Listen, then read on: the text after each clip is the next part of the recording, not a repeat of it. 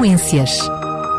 A história da humanidade, suas escolhas e consequências. Com Daniel Galaio e Paulo Lima. Cá estamos para mais um programa Consequências, este segundo programa desta série que certamente nos levará pelo ano adentro, adentro com vários programas. Antes de tudo, quero cumprimentar mais uma vez o Tiago Paulo Lima. Paulo, mais uma vez, bem-vindo. Obrigado, Daniel. É um prazer estar contigo e com os nossos ouvintes. Hoje uh, vamos efetivamente entrar uh, no programa uh, propriamente dito. No programa anterior chamámos-lhe programa zero apenas porque fizemos uma introdução daquilo que ia ser o programa, mas hoje faremos aqui uma pequenina resenha precisamente do que foi o programa anterior, explicando que vamos fazer um programa que terá este título, Consequências, baseado no livro História da Esperança. nem sempre teve este título, mas é o título que reeditámos em Portugal e que temos também exemplares para lhe oferecer. Ele estará disponível no podcast em radiorcs.pt para poder ouvir e fazer o download e o livro também para o poder receber gratuitamente pode fazê-lo ligando para nós através do 219 10 63 10 219 10 63 10 ou então indo ao site da RCS em radiorcs.pt e preencher o formulário com a sua morada e o seu uh, nome para receber gratuitamente e comodamente este livro em sua casa. Agora sim, um, vamos uh, entrar uh, no primeiro capítulo deste, deste livro. Lembramos que este capítulo vai desde a queda de Lúcifer uh, no céu até a, a, nova vinda, a nova, a nova terra, o livro, o livro, sim, sim, o livro, e portanto um, hoje vamos precisamente começar com uh, a queda de Lúcifer no céu, não é? Sim, esse um é o, bocadinho é antes, título, um bocadinho é antes título, da queda. O título do capítulo 1 é a queda de Lúcifer. Claro que nós começamos uh, na, to, a perceber toda a conjuntura que vou e o contexto, uh, e todo o contexto que vou à queda de Lúcifer. Sim, esse é realmente o primeiro capítulo. Depois eu queria, se tivermos tempo, queria abordar também o segundo capítulo, que é a criação. A criação subentende-se do planeta Terra e da vida na Terra. Muito bem, então começa tudo, eh, eu diria, já não tão cor-de-rosa, não é? O, o, capítulo deste este livro, uh, nós chamamos este programa Consequência exatamente porque tudo aquilo que nós vivemos aqui na Terra uh, tem sido consequências das nossas escolhas, dos nossos atos. E não só. Uh, e não só, claro. E também da, dos atos e das escolhas de Lúcifer. De Lúcifer, que foi ele que, enfim, começou todo, todo, tudo aquilo que é depois o trajeto do pecado na Sim. Terra. Vamos então olhar para uh, olhar um pouquinho para o céu, Vamos é? a isto. Um, antes de dizer que esta informação que nós vamos dar vamos, vai ser complementada depois mais à frente com, com alguns versículos bíblicos. mas que a informação que vamos dar aqui resulta uh, das visões que White teve sobre esta temática, como teve sobre outras, e as quais ela pôs por escrito. Nós já apresentámos o livro, como é que, foi, como é que este livro, História da Redenção, que é o título original, ou então História da Esperança, que é o título aqui da publicação mais recente em Portugal. Nós já explicámos como é, que, como é que o livro veio à existência, como é que ele foi redigido, quais foram as circunstâncias. Os nossos ouvintes podem consultar o podcast do primeiro programa, programa zero, e, e perceber tudo isso. Mas então, a queda de Lúcifer. Um, Ellen White começa por dizer que Lúcifer, antes da sua rebelião, foi um anjo muito poderoso, exaltado, com um perfil muito, muito elevado, uh, e era o primeiro, era o primeiro a ser criado em honra e em glória. Ele era um ser criado, isto é, é preciso sublinhar, ele era um ser criado, mas era talvez, não era talvez, era certamente o ser criado com mais, com mais prestígio uh, e com mais poder na estrutura da organização do céu e de todo o universo criado por Deus. Deixa-me só dizer isto. Dizer isto. Uh, Ellen White diz isso uh, naquilo que é a introdução, ou seja, faz o contexto Sim. histórico e, uh, e também uh, alguma biografia sobre o próprio Lúcifer, mas um, a, a, palavra de Deus, no que, aquilo, no que aquilo que tu disseste agora diz respeito, também nos dá algumas Sim, nós vamos ver isso mais à frente. Mas eu gostaria, se calhar, uh, que não o fizemos, que tu explicasses o contexto daquilo que vamos revelar agora, porque muitas das coisas que vamos revelar agora não faz parte do relato bíblico. Exatamente, é o que eu estava a dizer ainda há pouco. muito do que nós vamos revelar agora sobretudo no, nos detalhes, nos pormenores e na profundidade, tem a ver com o conhecimento que White recebeu, uh, acreditamos nós, através do Espírito Santo de Deus, uh, em visão. E, portanto, tem detalhes que, que depois, quando nós vamos estudar os textos bíblicos, nomeadamente que referem a esta questão em Isaías 14 e, e Ezequiel 28, nós encontramos menos detalhes, embora encontramos o, o, o, grosso modo, o essencial correspondente àquilo que Ellen White viu. Só que Ellen White teve, teve acesso a pormenores... Há aqui questões tipo entre linhas, não é? Sim, teve acesso a pormenores que nós não temos uh, uh, diariamente, porque nós não temos visões como ela tinha. Portanto, então, isto para dizer que Lucifer era um, um anjo exaltado, ou seja, poderoso, com, com um papel, uma função no céu muito, de muito destaque, era muito inteligente, uh, e continua a ser, infelizmente, um, só que havia alguém que estava acima dele. Esse alguém era Deus, nomeadamente uma das pessoas de Deus, a pessoa do Filho de Deus. Uh, esse tinha a preeminência sobre todo o exército angelical, porque era um com Deus Pai e com Deus Espírito Santo, e já existia, porque é eterno, antes que os anjos fossem criados. O problema que vai surgir aqui é que, em certo momento, e a Ben White associa isto ao, ao, ao princípio da programação da, da, do projeto de, de, se criar o planeta Terra, que é a, recente, a criação mais recente de Deus, e a humanidade, Lucifer vai começar a invejar o Filho de Deus. Só relembrar que esse, esse momento é posterior a este que estamos aqui a falar, ou seja, a criação da Terra é um é momento posterior. que vem, vem a posterior. Exatamente. Só, só referir, que tu não mencionaste, mas é um pormenor interessante, uh, que diria que, independentemente das questões hierárquicas, que o céu era organizado, hum. sempre foi, aliás, nós percebemos que depois, mais à frente, na história da Terra, Deus vai organizar o povo de Deus, nomeadamente quando sai do Egito, do Egito uh, e percebemos claramente que Deus faz na Terra aquilo que, que era o tipo de organização que tem. Que no, céu. no céu nós percebemos isso também com todos os serviços no templo e no, no, no, no, santuário, mas aqui o próprio Lúcifer, se pudermos encontrar-se uh, humanamente falando, tudo o que nós dissemos agora será a imagem que o ser humano faz daquilo que é uh, o, o, desconhecido do, do, do, céu, não é? com algumas Sim. luzes. Mas podíamos dizer que humanamente falando, uh, Satanás hierarquicamente tem aqui uma posição e talvez dividido com outro anjo, porque eram Sim, dois anjos cobridores. Dois, dois querubins cobridores, portanto, nós, há, ao da direita ou da esquerda. Nós encontramos isso depois também relatado na Arca, na, da, Aliança, na Arca da Aliança. Que representa exatamente essa, essa dupla essa função. dupla função. Sabemos que Satanás, eh, em nenhum momento nós temos informação em relação ao outro anjo cobridor, não é? Temos Sim, muito... embora seja possível que Gabriel seja o outro, exatamente. o outro anjo, o mas, outro querubim cobridor. Mas temos pouca informação sobre a, a vida dele, sobre a história não. dele, sim, sobre sim, as funções dele. Mas uh, sabemos que Satanás ocupava esta função e que ela era hierarquicamente falando superior a de todos os outros anjos. Exatamente. Eu diria que hierarquicamente ficaria apenas abaixo do próprio Jesus. Do Filho de Deus. O Filho de Deus. Filho de Deus. Só que, quando começou a surgir no coração de Lúcifer... Desculpa lá só interromper. Uh, uh, só deixar claro que muitas vezes nós podemos correr o risco de falar em Jesus, Sim. podemos falar Mas em é Cristo, um uh, sabendo que esta noção de Jesus e de Cristo só vem a acontecer mais à frente Depois no tempo. É? é? a mesma entidade, mas é Filho de Deus ser, aqui... É o mesmo ser, mas o, o nome correto nesta fase é chamar-lhe Filho de Deus. Ou, ou o Verbo de Deus, também pode ser. Mas o que acontece é que quando Deus percebeu, e Deus sabe tudo, porque Deus é omnisciente, que Lúcifer uh, começava a abrigar no seu coração uma, uma forte inveja uh, e até algum ódio para com o Filho de Deus, uh, Deus mandou que todos os anjos se apresentassem para relembrar ao, aos seus anjos que o Filho de Deus tinha uma preeminência por ser divino que Lúcifer ou Gabriel ou qualquer outro anjo não tinham. Aqui já temos uma questão muito relevante em todo o relato. Já surgiu o pecado. Porque no coração aqui, de Lúcifer. Portanto, já estamos uh, em pleno uh, surgimento do pecado. Ele começou, uh, o relato bíblico diz que começou no coração de, de, de Satanás de e é de Lúcifer, é, neste momento realmente ainda anjo de luz, Sim. e portanto, neste momento, esta reunião que vai ter lugar Sim. já está. Já, já se inscreve no programa do plano da redenção. Exatamente. Exatamente. Então, o que é que o filho está sentado no trono com Deus Pai, Deus Filho estava sentado no trono com Deus Pai, Uh, e Deus Pai vai relembrar a todos os anjos uma coisa que eles já sabiam, mas que, como, o, uh, como se costuma dizer, uh, um, há, uma, há uma expressão que é o.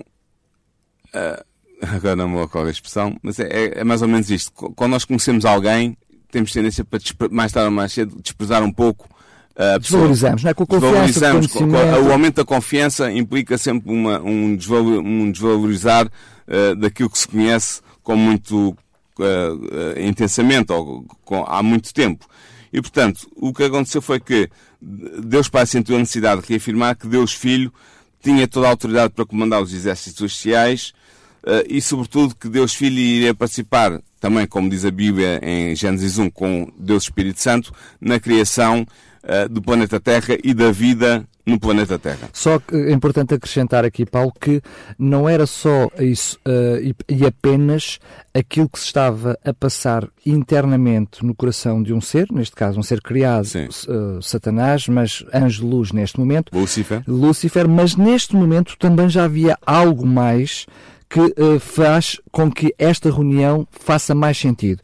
Porque Satanás já estava neste momento a usurpar uh, algumas funções de Jesus no comando dos anjos. Exatamente. E Satanás, portanto, se, se, se, Satanás já estava a usurpar estas funções, faz ainda muito mais sentido neste contexto que o próprio Deus tenha que relembrar. Deus Pai Deus Pai, relembrar quem é que tem essas quem funções. É que mandava. Quem é que mandava, é? Exatamente, e foi isso que aconteceu. Ora, isto suscitou ainda mais inveja e mais ciúmes de Lúcifer uh, face ao Filho de Deus, ao Verbo de Deus.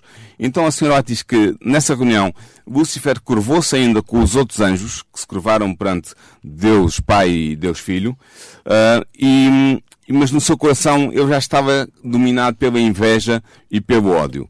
Uh, portanto, Cristo foi reconhecido como soberano do céu, juntamente com Deus Pai e Deus Espírito Santo, Deus, a Trindade, mas uh, Lúcifer já achava que ele mesmo, sendo ele um favorito entre os anjos do céu, glorificando-se uh, da sua superioridade, sabendo que era honrado pelos anjos do céu, uh, ele, e, e, pelo facto de ele estar tão perto do grande Criador e de, do resplendor da glória de Deus uh, refletir sobre ele, ele se, só se perguntava, mas porquê é que o Filho de Deus há de ser honrado acima de mim? Aquela noção de que uh, subiu-lhe ao ego Subi, uh, sim, subiu a função, né? a função uh, que tinha. E o que acontece é que o texto, uh, Ellen te explica depois que ele deixou a presença de Deus Pai e Deus Filho e começou a, a, disseminar a sua revolta entre os exércitos angelicais. Ele reuniu, de alguma maneira, esses exércitos, disse-lhes que agora, com esta reafirmação do poder do Verbo de Deus, do, do Filho de Deus, toda a liberdade que os anjos tinham desfrutado tinha chegado ao fim, no entender dele, de Lúcifer. Disse que tinha-os reunido para assegurar que ele não se submeteria mais à opressão dos seus direitos por parte do Filho de Deus, que nunca se curvaria mais diante do Filho de Deus, uh, e que ele seria o comandante de todos aqueles anjos que quisessem segui-lo numa nova via uh, e numa nova direção. Podemos ir fazer um exercício de imaginar a cena no céu, em que Satanás anteriormente já tinha granjeado o afeto. Ele era, era um dos líderes, ele era o líder dos anjos abaixo do Filho de Deus. Exatamente, mas Portanto, ele grange... juntamente com o outro querubim cobridor eram os dois Só líderes. que granjeou junto de alguns, de alguns anjos algumas funções que eram estritamente inerentes à pessoa sim, à de, de, de, do Filho de Deus. Sim. E quando Jesus reitera quem é que realmente tinha aquelas funções, Satanás vai junto de alguns anjos e vai dizer: Não, Deus fez isto para usurpar as minhas funções. Exatamente. Ou seja, inverteu totalmente aquilo que Sim. era a, questão. a questão, para além de ter surgido até então no pecado, no coração de, de, de, de, Lúcifer. A inveja, aqui surge também o pai da mentira. É a mentira, exatamente. Uh, invertendo todo, toda a realidade. Ou Sim. seja, é a partir daqui que Satanás começa, pelo menos é a partir deste momento que nós, como seres humanos, temos a percepção que o pai da mentira começa a, a trabalhar, Exatamente. a entrar em funções. Uh, Ellen diz que imediatamente houve controvérsia entre os anjos, Uh, Lúcifer e os seus simpatizantes queriam reformar o, o governo de Deus, fazê-los à sua imagem e semelhança, rebelaram-se contra a autoridade do Filho de Deus. Os anjos leais e que permaneceram fiéis procuraram reconciliar o, o, o, anjo rebelde com o seu Criador, procuraram justificar, mostrar que o acto que Deus tinha feito de reafirmar a autoridade do seu filho como líder como arcanjo, como uh, primeiro, não é, ele não era um anjo, mas era o chefe dos anjos pela sua função como filho de Deus, eh, eles procuraram mostrar que Cristo era filho de Deus, que existia com Deus antes que os anjos tivessem sido criados, que o, o Cristo não tinha recebido uma honra especial do seu Pai que, que diminuísse em nada a honra dos anjos ou, ou mesmo a honra que Lucifer tinha até então, mas a, a senhora diz-nos que Lucifer recusou-se completamente a ouvir aqueles anjos que procuravam uh, repô-lo, redirecioná-lo para a via correta na relação com Deus, Pai, Deus Filho e Deus Espírito Santo. O problema é que, para além desses anjos que uh, tentaram uh, alertar Lúcifer, eu diria, para a sua visão distorcida de, da realidade, a par disso tivemos também um conjunto de anjos que eh, começaram eles mesmos a revoltar-se contra o Exatamente. Filho de Deus, colocando-se ao lado de Satanás. Exatamente, porque Lúcifer prometeu um governo novo, prometeu mais algo justo. melhor, mais justo, no qual teriam toda a liberdade, eh, e houve, infelizmente, um grande número de anjos. Apocalipse 12 diz-nos que foi, cerca, foi um terço, um terço dos anjos, que expressou o seu propósito de aceitar Lúcifer como o seu líder supremo e como comandante supremo dessa parte das hostes celestiais. É interessante como, neste momento, nós uh, uh, fazer aqui um, um, caminho para o futuro para depois recursar aqui ao passado. Uh, a Bíblia diz-nos que no futuro depois de uh, regressarmos dos céus com a cidade santa, cessará toda a lágrima do, do, do olho do ser humano, porque Sim. não haverá mais dor, não haverá mais pranto. Uh, mas ela não é de conta-nos que quando há esta rebelião, os anjos uh, tementes a Deus choraram. Sim, Ou ela diz isso, o que quer dizer que vemos já no céu, ainda antes da queda do, do, do homem na terra, que é, os, já há sofrimento. Já há dor e sofrimento Exatamente. por estes queridos amigos Sim, e anjos porque, que se rebelaram. Não? É? Porque o, o, pecado já tinha surgido. O claro. pecado tinha surgido e estava a graçar entre os anjos de Deus, uh, os primeiros seres criados por Deus e que estavam, que, que ajudam Deus, eh, ou, ou faz, fazem parte do governo celestial. E é verdade é que de novo os anjos leais o voltaram a advertir de que ele estava a, a caminhar para a sua perdição mas, infelizmente, como tu disseste há bocado, muitos simpatizantes do Lucifer estavam inclinados a dar ouvidos aos conselhos dos anjos viais e a arrependerem-se da sua insatisfação, mas Lucifer conseguiu atraí-los, disse-lhes que eles sabiam muito bem, como ele também sabia, que tinham ido longe demais para voltar atrás. E que Deus não os perdoaria. Deus não os perdoaria. E foi assim que Lucifer, que como nós vamos ver em Isaías 14, significa o portador de luz, aquele que participava da glória de Deus, que servia junto do trono de Deus, se tornou pela transgressão, Satanás, ou seja, Satan, em hebreu, que significa o adversário, subentendendo-se o adversário o de Deus, o opositor de Deus. O que é curioso, porque todos os anjos, de alguma forma, sendo todos eles uma prerrogativa de serem portadores de luz, uh, Ellen White diz-nos que estes anjos cobridores tinham mais luz do que Sim, os tinham, outros. Tinham uma glória tinham, especial. Tinham uma glória especial Sim. e por isso uh, também o seu próprio nome, que tinha muito a ver, né? todo, todo o relato bíblico nos mostra uh, que os nomes tinham a ver também com muito com as funções e com Sim. o caráter, que aparece esse, esse, esse nome de anjo de luz exatamente Sim. por esta prerrogativa de ter mais luz que os outros. Não é? é interessante ver que quando os anjos fiéis eh, decidiram relatar a Deus o que se passava, como se Deus precisasse disso, eles já encontraram Deus em conferência consigo mesmo, ou seja, o Pai em conferência com o Filho, eh, para determinar os meios pelos quais, para o bem dos anjos reais, a suposta autoridade de Satanás pudesse para sempre ser derrubada.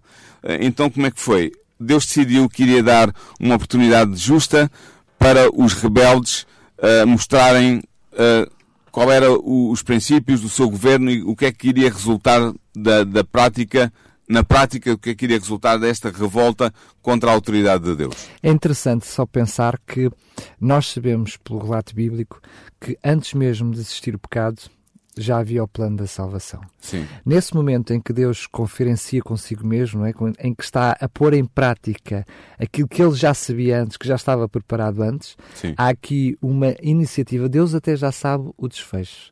Já sabe o que é que iria acontecer na Terra. Já sabe o que sabe é que iria acontecer sim. na cruz. Mas mesmo assim, Deus, no seu amor infinito, decide dar oportunidade a Satanás e aos anjos de, naquele momento, ainda poderem resolver o problema. É verdade que Deus sabia que se ele destruísse Satanás naquele momento e os anjos que já se tinham declarado pela rebelião, iria só levantar problemas na mente dos anjos que não se tinham juntado à rebelião. Iriam, esses anjos iriam se interrogar, será que Lucifer dar, tinha razão? razão? Iria dar razão será que Lucifer tinha razão? E portanto, isso é que Deus não vai fazer. Deus não vai destruir o sumo rebelde, não vai destruir os anjos escondentes, vai permitir que eles se rebelem, mas a, a senhora diz que nesta altura todo o céu está em comoção uh, e todo o exército celestial foi convocado mais uma vez para comparecer perante Deus a fim de que o caso de cada anjo ficasse decidido. A Satanás fez saber que não se iria submeter à, ao domínio de Deus, levantou-se orgulhosamente entre os anjos e insistiu que devia ser igual a Deus e que devia participar na conferência com o Pai e entender os seus propósitos. Portanto, ele queria que a Trindade passasse a ser uma, uma quaternidade. Se, se esta palavra existe. Não existe, mas eu acabei de inventar.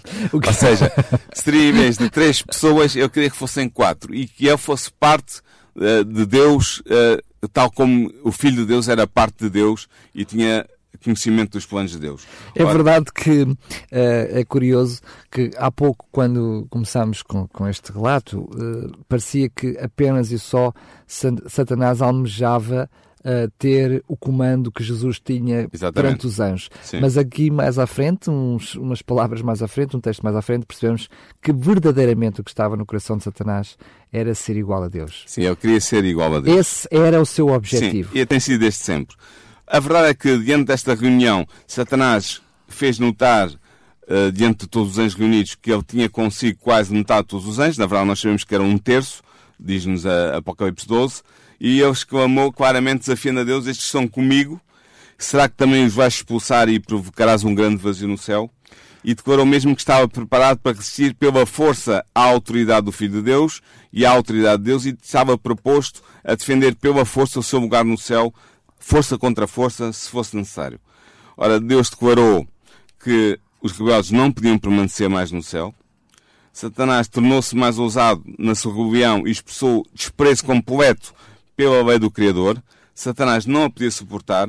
Ele declarou que os anjos, como seres perfeitos, não necessitavam de uma lei para os dirigir, que deveriam ser livres de seguir a sua própria vontade, para onde quer que ela eh, os guiasse, e que a lei era uma restrição, a lei do céu, era uma restrição à liberdade dos anjos e que, portanto, a abolição da lei era para ele um dos objetivos fundamentais. Ele queria libertar os anjos dessa suposta tirania da lei de Deus sobre eles. Aliás, ainda só para referir que ainda hoje, ainda hoje, é coisa. ainda hoje vivemos exatamente a mesma, a mesma circunstância. Exatamente. Satanás tenta desviar a lei de Deus a todo o custo destruí-la mesmo da, da, do coração do ser humano. Sim.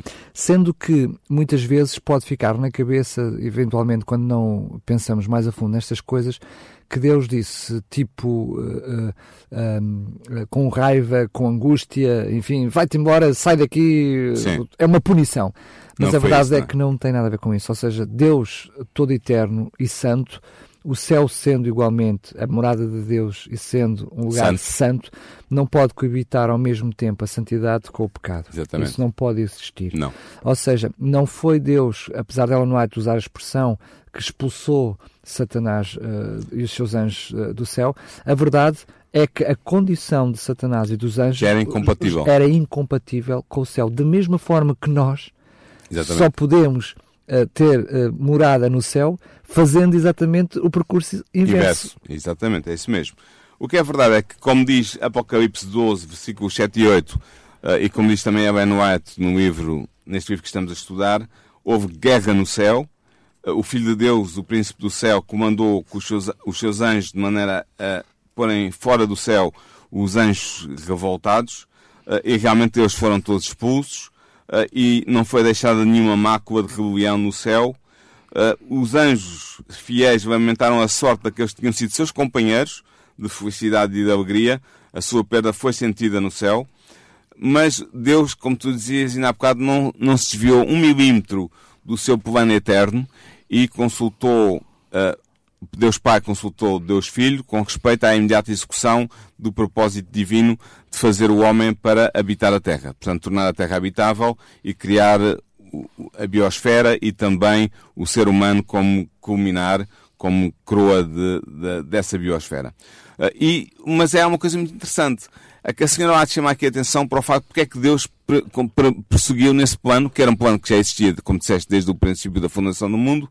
Aqui discute-se a fundação do mundo em que sentido? No sentido do planeta Terra ou do universo. Eu prefiro ler cosmos, que é o termo que é usado no grego, no, no Novo Testamento, quando, quando se, faz, se fala sobre isto ah, como sendo no sentido do universo, portanto, Deus desde o universo, desde sido criado, já sabia o que ia acontecer e estava preparado para isso, mas a verdade é que Deus decidiu fazer o homem. Para quê? Para que se a humanidade suportasse o teste que Deus considerava conveniente submeter, submeter a humanidade, então ele seria uh, tornado igual aos anjos e teria, faria, passaria a preencher o lugar dos anjos caídos que abandonaram o céu. Uh, isto pode parecer estranho aos nossos ouvintes, nunca ouviram esta noção, mas eu queria lembrarmos que Jesus, em Mateus 22, 30, diz acerca do, dos fiéis que vão herdar a, a, vida eterna depois da ressurreição, que eles serão como os anjos de Deus. E ele diz isso por uma razão. É porque realmente há uma maneira de ler este texto e outros que dão a entender que realmente os seres humanos glorificados, salvos, depois do problema do pecado resolvido no planeta Terra, irão ocupar o lugar dos anjos caídos do terço dos anjos que, que apostatou. E não é apenas Ellen que diz isto. Ela diz isto claramente aqui, no fim do livro, deste capítulo 1, mas houve outros teólogos, ao longo, teólogos cristãos ao longo da, dos tempos que disseram exatamente a mesma coisa.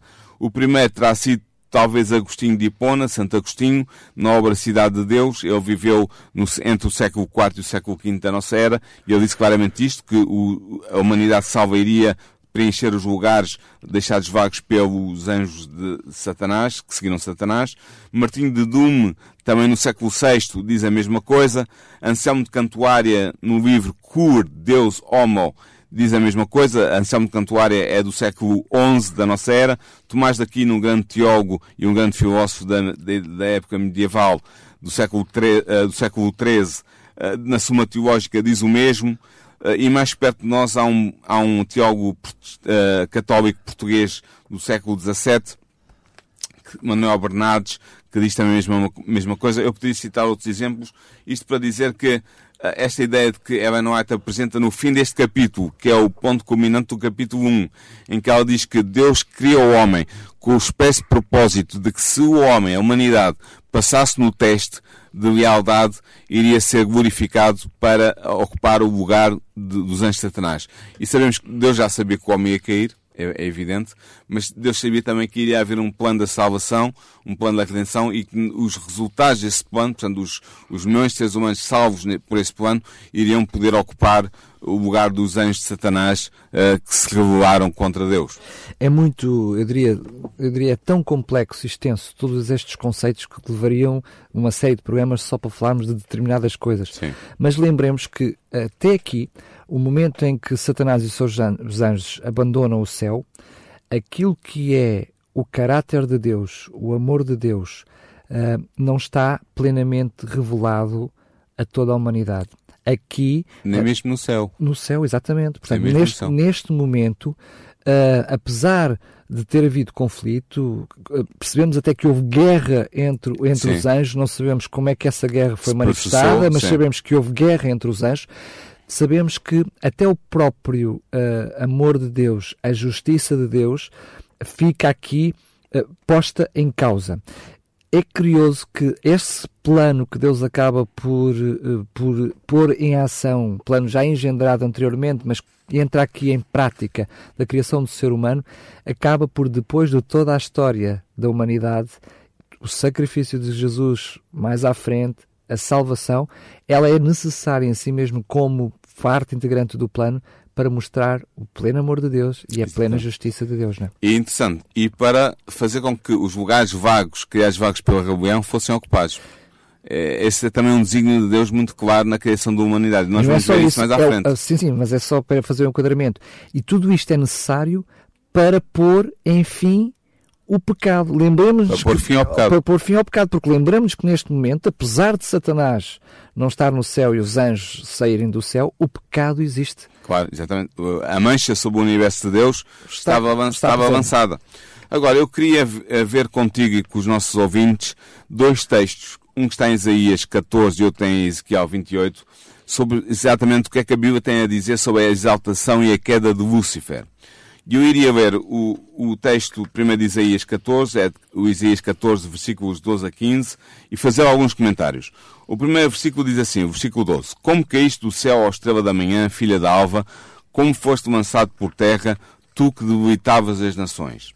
Este versículo 12 tem várias coisas interessantes. A primeira é a maneira como se fala aqui da estrela da manhã. Em hebreu, a palavra que está é Elel. Elel literalmente significa brilhante, que vem da raiz hebraica Alal, que significa brilhar. Portanto, Elel em hebraico e, e os, as palavras a, a, aparentadas nas outras línguas semitas são aplicados para designar o planeta Vênus, enquanto estrela da manhã por causa do seu extraordinário brilho.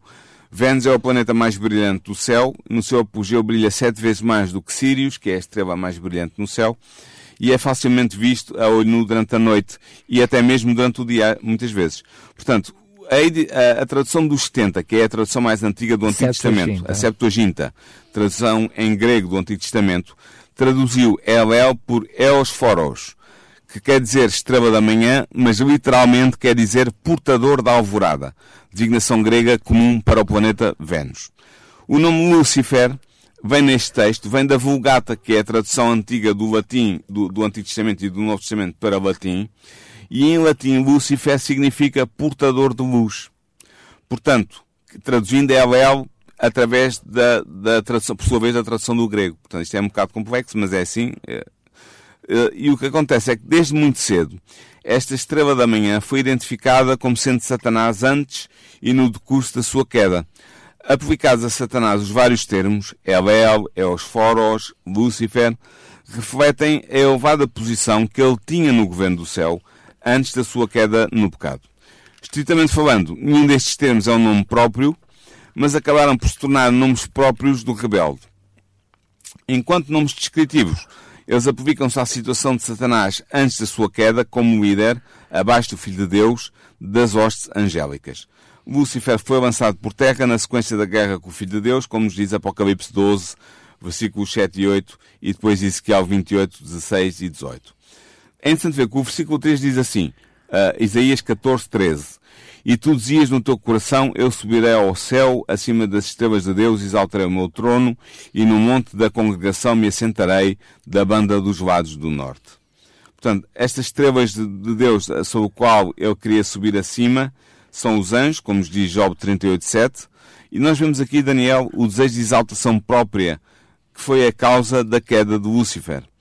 Antes da sua queda, ele era o mais belo e inteligente de todos os anjos, e isto fez com que ele se inebriasse da sua glória a ponto de querer ocupar o lugar de Deus entre os anjos. Deixa-me só fazer aqui uma pequena interrupção. Sim. Pode surgir alguma confusão quando nós há pouco falámos, uh, o que é verdade, que Satanás já está acima dos anjos, ele era o chefe dos anjos, sim. Portanto, era o chefe criado dos anjos. Quando nós olhamos para um texto que aparenta apenas e só dizer que Satanás almejava ser superior aos anjos, condição que ele já tinha, parece uh, alguma coisa que, que, faz pouco sentido, sim. ou menos sentido.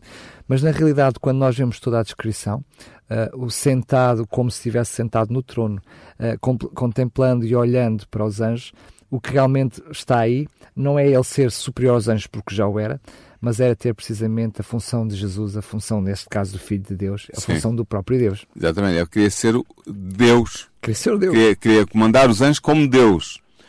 E depois o texto diz, o versículo 14, um, subirei acima das mais altas nuvens e serei semelhante ao Altíssimo. Estás a ver aqui? Isto claramente diz que Lúcifer aspirou a ser como Deus em autoridade, em poder e glória, mas não em caráter o que é interessante. Portanto, eu queria ser como Deus em autoridade, mas não ter o caráter que Deus tinha. Pois, porque se o caráter moral. Porque se, ele... ele criticava o caráter de Deus Exatamente. e punha em causa, aquele caráter ele não queria ter. Ele não queria ter. o que é que ele ambicionava? Ele queria receber a homenagem que a hosta angélica prestava a Deus. E sendo apenas um ser criado, ele ambicionou ser adorado como o Criador. E depois o versículo 15 diz, E contudo levado serás ao inferno, ao mais profundo do abismo. O inferno aqui é a palavra que está no hebraico, é Sheol, e Sheol é o reino dos mortos, é, é, é, uma, é uma designação poética do conjunto de todas as sepulturas que existem na Terra. E, portanto, o que está a ser dito é, apesar de ele aspirar, Lúcifer aspirar ao mais elevado posto no universo, ele seria lançado na sepultura, ou seja, seria destruído. Só... Este é o texto de, de, Isaías 14. Antes de irmos ao próximo texto, só referir que uh, aqui uma, uma, breve, uma breve observação uh, é que aqui mais uma vez é apenas só claro, deixar claro que não é o inferno que tradicionalmente nós conhecemos. Não, arder e tal, não é isso. Não, não. é isso que estamos a falar, estamos não. a falar claramente a campa. O, o, conjunto o, das expulsuras, o, o reino dos mortos, onde estão as pessoas mortas que estão no pó da terra. Muito bem. É isso.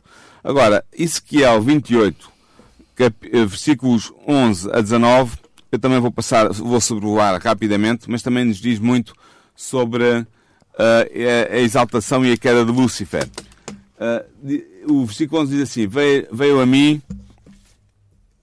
veio a mim a palavra do Senhor dizendo: Filho do homem, levanta uma lamentação sobre o rei de Tiro e diz-lhe: Assim disse o Senhor Jeová, tu és o oferidor da medida cheio de sabedoria e perfeito em formosura. Ou seja, é interessante ver que aqui Ezequiel está a olhar para o rei de Tiro e está a ver uh, o quem estava por trás do rei de Tiro. Ou seja, o rei de Tiro era apenas um instrumento. uma a testa de ferro, podemos dizer assim, de um ser invisível e muito mais poderoso que mexia os cordoinhos. E, portanto, Ezequiel apresenta uma breve história sobre o ser que era realmente a autoridade por trás do rei de Tiro, Uh, e essa, esse ser uh, vai ser conhecido por Satã, o adversário, portanto, Satanás. Sendo que é curioso que ele, ao mesmo tempo, ao fazer referências um, ao rei de Tiro, ele está a utilizar, eu diria, adjetivos da qual vai adjetivar ao mesmo tempo o próprio Satanás. Sim, claro, nós se vemos... misturam e se confundem os dois. Sim, nós vemos pelo conteúdo do texto que não se pode aplicar apenas a um, um ser humano, por mais uh, real que ele fosse e por mais domínio que ele tivesse sobre uma nação. Trata-se nestes versículos, estes versículos 11 a 19 do, do capítulo 28 de Ezequiel, é a história da origem, da posição inicial e da queda do anjo que vai ser conhecido como Satanás, o adversário de Deus. Por exemplo, no versículo 12, fala-se da perfeição física e intelectual de Lúcifer, diz assim, assim diz o Senhor Jeová, tu és o oferidor da medida, cheio de sabedoria e perfeita em formosura. Depois o versículo 13 diz o seguinte, estavas no Éden, jardim de Deus, toda a pedra preciosa era a tua cobertura, a sardónia, o topázio, o diamante, a turquesa, o onix, o jaspe, a safira, o carbúnculo, a esmeralda e o ouro, obra dos seus tambores e dos seus pífaros estava em ti, no dia em que foste criado foram preparados. Ora, o, o rei de Tiro, coitado, não estaria certamente no claro, Éden. Não, não isto não se aplicava ao rei de Tiro, não. O Éden porquê? Temos que entender aqui no sentido lá da habitação de Deus, e Lúcifer ainda não tinha caído, tal como está aqui a ser descrito, a criação da, da Terra e a colocação de, de, de Adão e Eva no Éden da Terra foi posterior à queda de Lúcifer. E depois o versículo 3 é interessante porque fala de uma série de pedras preciosas que eram a decoração das vestes de Lúcifer. Portanto, imagina qual era o brilho e a glória uh, deste anjo. Uh, e esta, a enumeração destas várias joias tem por objetivo mostrar a posição exaltada de Lúcifer e a honra que lhe foi concedida por Deus uh, enquanto ele foi fiel ao seu Criador.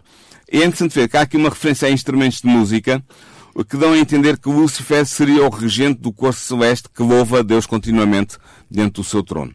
Depois, no versículo 14 diz assim, Tu eras querubim ungido para proteger e te estabeleci. No Monte Santo de Deus estavas, no meio das pedras afogueadas andavas.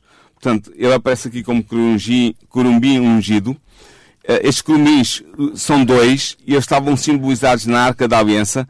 Se os nossos ouvintes têm a ideia da Arca, da descrição da Arca da Aliança que vai abrigar a lei de Deus no seu interior, nós vemos há dois querubins, um ao lado esquerdo e ao lado direito, estão os dois virados um para o outro, mas olhando para baixo na direção da lei eh, que está na base da, da Arca. Uh, e, portanto, a luz, o Shekinah surgia precisamente no entre meio, eles, no meio, uh, deles. no meio das asas de ambos. Exatamente. Os... Portanto, mostra que o poder deste, deste anjo era grande.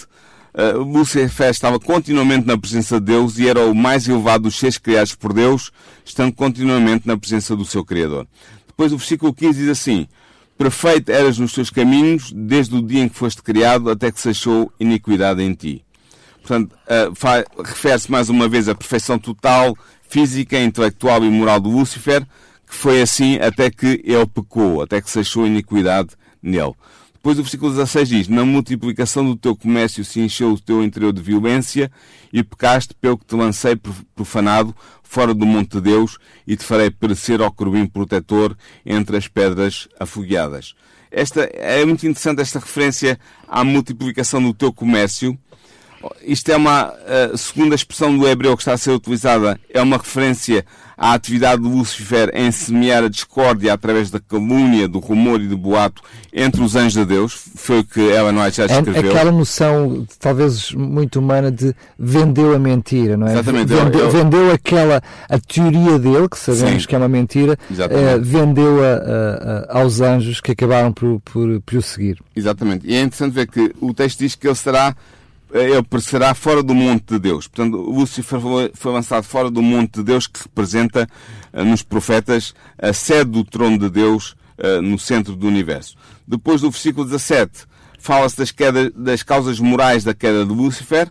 O texto diz: Encheu-se o teu coração por causa da tua formosura, corrompeste a tua sabedoria por causa do teu resplendor, por terra te lancei diante dos reis de pus para que olhem para ti. Eh, portanto, vemos aqui quais foram as causas morais da queda de Lúcia. Foi o seu orgulho, a, a soberba, a sua soberba que corrompeu a sua sabedoria e deu, uh, pôs fim uh, ao seu resplendor santo, que era o resplendor santo que ele tinha antes de ter entrado em pecado. Depois, do versículo 18, fala dos santuários. O versículo 18 diz: Pela multidão das tuas iniquidades, pela injustiça do teu comércio, profanaste os teus santuários, eu, pois, fiz cheio do meio de ti um fogo que te consumiu a ti e te tornei em cinza sobre a terra aos olhos de todos os que vêm. É interessante ver que alguns manuscritos hebreus e muitas versões antigas leem o singular, falam apenas de o santuário, profanaste o teu santuário, e esse santuário seria o santuário onde está o trono de Deus no céu, que Lúcifer profanou ao ter introduzido o pecado no seu coração e naquele lugar. E depois é interessante ver, dito, é dito claramente que ele será reduzido a cinzas sobre a terra aos olhos de todos os que vêm. Portanto, é uma referência clara àquilo que seria o fim de tudo, de, de, do próprio plano da salvação, que terminaria, culminaria precisamente com esse momento, não é? Com a destruição de Lúcifer, exatamente, vai culminar nesse momento, sim. E depois, o versículo 19 termina esta descrição uh, deste ser uh, poderoso, espiritual, chamado Lúcifer, conhecido como, depois como Satanás, o versículo 19 diz: Todos os que te conhecem entre os povos estão espantados de ti, em grande espanto te tornaste e nunca mais serás para sempre. Portanto, Lúcifer deixará de existir para sempre, ao permitir que a rebelião de Lúcifer amadurecesse, como já disse antes, Deus assegurou o futuro do universo. Porquê?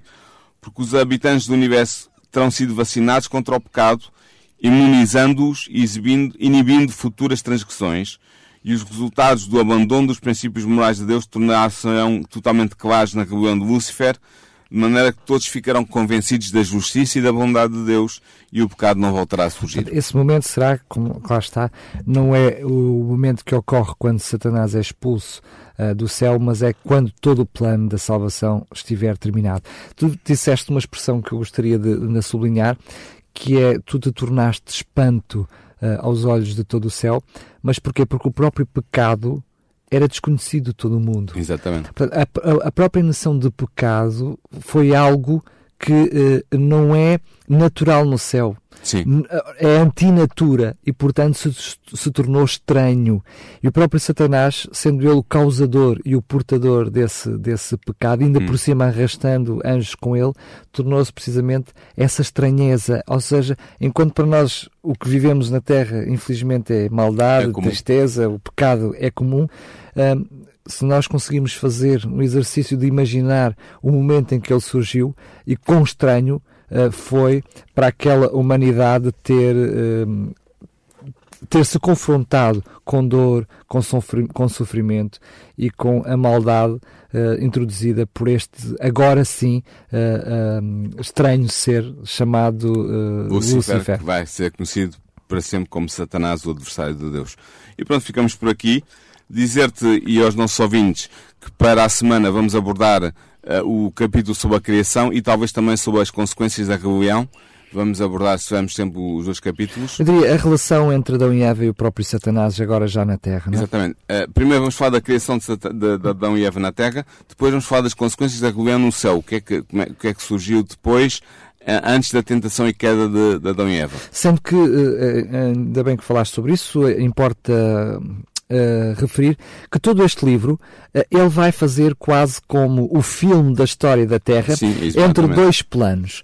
Uh, e é bastante interessante porque vai mostrando ao longo daquilo que é a história desta Terra aquilo que é o plano de Deus a desenrolar-se também no céu e o paralelismo entre os outros. É Sim. É como se nós fôssemos vendo o que está a acontecer e fôssemos saltando entre o plano que está na Terra e o plano que está no céu. E isso dá-nos uma visão, dá uma visão mais completa. Exatamente. Para si que nos está a ouvir e gostaria de receber este livro gratuitamente, pois bem, entre em contato connosco. Temos uh, muitas dezenas de exemplares para oferecer, não se inibe de uh, solicitar o livro, é totalmente gratuito. E basta entrar em contato connosco, connosco pode fazê-lo por telefone para o 219 10 63 10, 219 10 63 10. Se porventura não for possível atender o telefone, porque nem sempre conseguimos responder a todos os contactos telefónicos que recebemos, pode fazê-lo também por mensagem escrita, por SMS. É fácil, é 933 e depois o número uh, uh, da nossa frequência, que é 912 912 933 912 912. Não vale a pena ligar para este número de telemóvel, é apenas enviar um, um SMS com o seu nome um, e o contacto para que um, entremos em contacto consigo para uh, lhe oferecermos este livro, ou se for mais fácil e para si mais simples, pode ir então até ao site da Rádio RCS, em radiorcs.pt e no, onde diz, um, onde tem o título História da Esperança, que é esse livro que temos para lhe oferecer, clica aí e preencha o formulário com a sua morada e o seu, o seu nome para que possa receber comodamente em casa uh, este livro totalmente gratuito. Uh, é um livro uh, muito interessante, vamos ter a oportunidade de o conhecer mais a fundo ao longo destes programas, mas uma coisa é ouvir o programa, outra coisa é também ter na, na, em sua mão, quem sabe, o livro e acompanhar para e passo aquilo que se vai desenrolando aqui no programa. Pode também sugerir, uh, colocar algumas dúvidas, alguma sugestão, entre em contato connosco para programas arroba Lembrar ainda que quer este programa, quer todos os outros, ficarão disponíveis no site da RCS em podcast para fazer o download, ouvir uh, no separador programas e depois, neste, neste caso concreto, este programa, o programa Consequências. Agora sim, Paulo, mais uma vez, muito obrigado e até ao próximo programa. Até ao próximo programa, Daniel. Programa Consequências. A história da humanidade, suas escolhas e consequências. Com Daniel Galaio e Paulo Lima.